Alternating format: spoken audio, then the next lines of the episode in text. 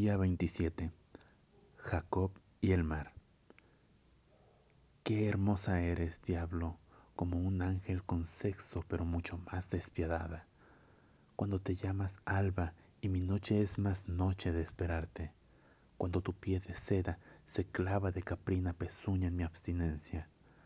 Cuando si eres silencio te rompes y en mis manos replican arrebato tus dos senos cuando apenas he dicho amor y ya en el aire están sin boca el beso y la ternura sin empleo a seda, cuando apenas te nombro flor y ya sobre el prado ruedan los labios del clavel, cuando eres poesía y mi rosa se inclina a oler tu cifra y te me esfumas.